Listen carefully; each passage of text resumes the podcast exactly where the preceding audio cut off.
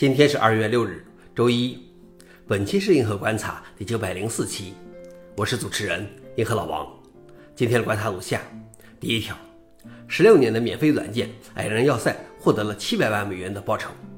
在《矮人要塞》发布到 Steam 前，在十六年里，艾德姆兄弟二人大约总共获得了一点五万美元的捐赠。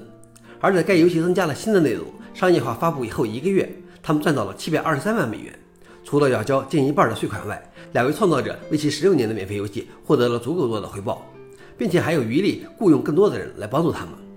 矮人要塞在其 Steam 页面上获得了一万七千多条压倒性的积极评价，同时该游戏的免费版本仍然可以下载。消息来源：阿斯泰克尼考。老王点评：给我的最大感触就是，当你默默付出多年后，屡屡坚持不住的时候，或许恰如其分的回报就在不远处。第二条是 ChatGPT 成功应聘了谷歌编程工程师。在询问 ChatGPT 是否会取代软件工程师时，ChatGPT 称不会，说自己是一个可以协助完成某些任务的工具，但它不能完全取代人类工程师的创造力、解决问题的能力和批判性思维能力。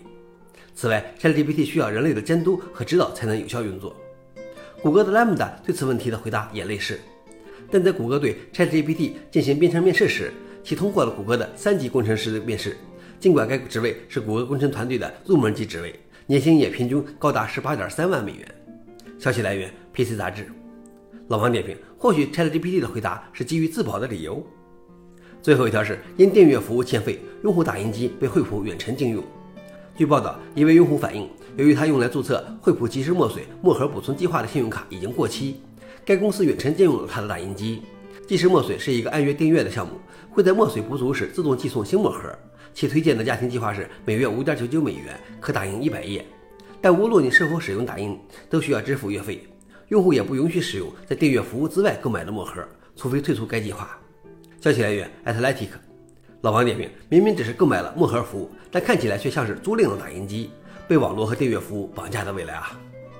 最后是回应，在推特宣布将于二月九日停止免费 API 的使用后，马斯克表示将允许好内容的机器人免费使用轻量级直写的 API。